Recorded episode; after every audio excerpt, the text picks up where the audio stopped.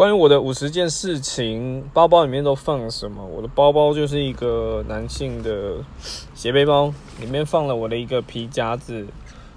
目前在我朋友之中，他们说我的皮夹子号称是大家的朋友之间最厚的，因为我放一大堆的卡片啊、名名片，全部都塞在里面。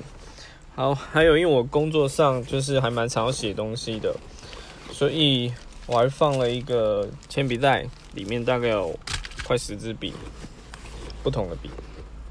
然后今天我去现场需要拍一些照片，所以放了一台三六零的摄影机，还有本来想说回家还要弄一些东西，所以我把无线滑鼠带回家。